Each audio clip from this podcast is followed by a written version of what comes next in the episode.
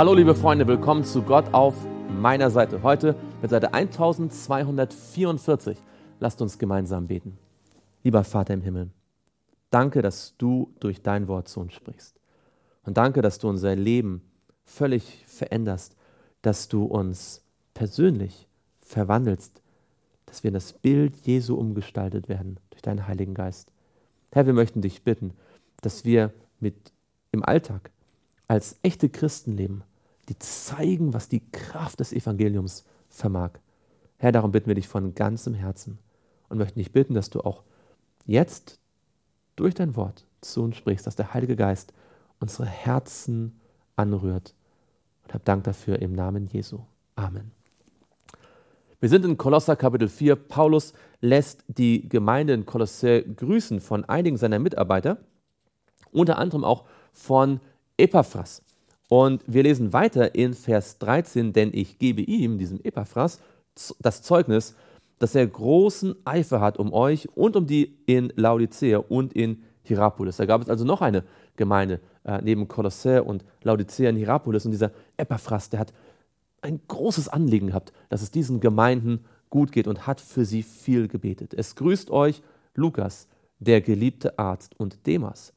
Grüßt die Brüder in Laodicea und den Nymphas und die Gemeinde in seinem Haus. Der Lukas ist natürlich der Schreiber der Apostelgeschichte und des Lukas-Evangeliums. Über Demas werden wir noch mehr hören, wenn wir den zweiten Timotheusbrief lesen. Und wenn der Brief bei euch gelesen ist, so sorgt dafür, dass er auch in der Gemeinde der Laodicea gelesen wird und dass ihr auch den aus Laodicea lest. Oh, wir hätten gern den Brief von Paulus an die Gemeinde Laodicea. Aber wir haben den Brief an die Kolosser. Und der Brief an die Kolosser war offensichtlich auch an die Gemeinde in Laodicea gerichtet. Die Gemeinde in Laodicea sollte den Brief an die Kolosser lesen. Und wir glauben, dass in der Offenbarung die Gemeinde Laodicea in den sieben Sendschreiben die Gemeinde der letzten Zeit vor der Wiederkunft Jesu ist. Für alle wahren Nachfolger Jesu in dieser letzten Zeit geschrieben ist.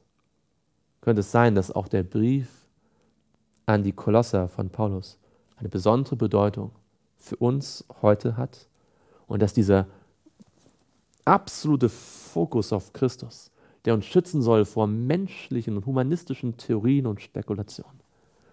Dass dieser Fokus heute so dringend notwendig ist, dass wir vor Irrlehre geschützt werden, könnte es sein, dass dieser Fokus auf Christus so wichtig ist, damit wir tatsächlich auch als echte Christen leben und uns nicht selbst betrügen. Dass wirklich der alte Mensch in unserem Leben auch wirklich tot ist, abgeschnitten wird, beschnitten ist. Könnte es sein, dass wir eine Erweckung und Reformation brauchen, genauso wie sie der Kolosserbrief uns zeigt, dass wir in Christus alle Schätze der Weisheit und Erkenntnis finden. Und sag dem Archippus, habe Acht auf den Dienst, den du im Herrn empfangen hast, damit du ihn erfüllst. Was für eine Botschaft. Wir alle haben einen Dienst empfangen.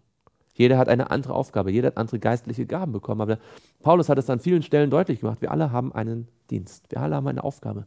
Wir alle haben Gaben und Talente von Gott bekommen, um Gottes Gemeinde aufzubauen und Menschen zu Jesus zu führen.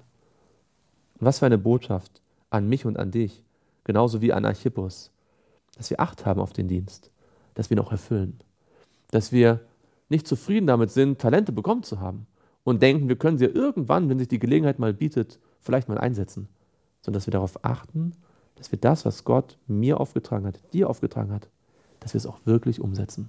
Das möchte ich mir neu von Herzen vornehmen. Du auch? Der Gruß mit meiner des Paulus Hand. Gedenkt an meine Fesseln. Paulus schreibt ganz am Ende ein paar Worte in seiner eigenen Hand, denn das Allermeiste hat er diktiert, wie wir schon im Zusammenhang mit dem Galaterbrief feststellen konnten. Und auch im Zusammenhang mit dem Römerbrief. Die Gnade sei mit euch. Amen. Lasst uns gemeinsam beten. Lieber Vater im Himmel, danke für den Brief an die Kolosser.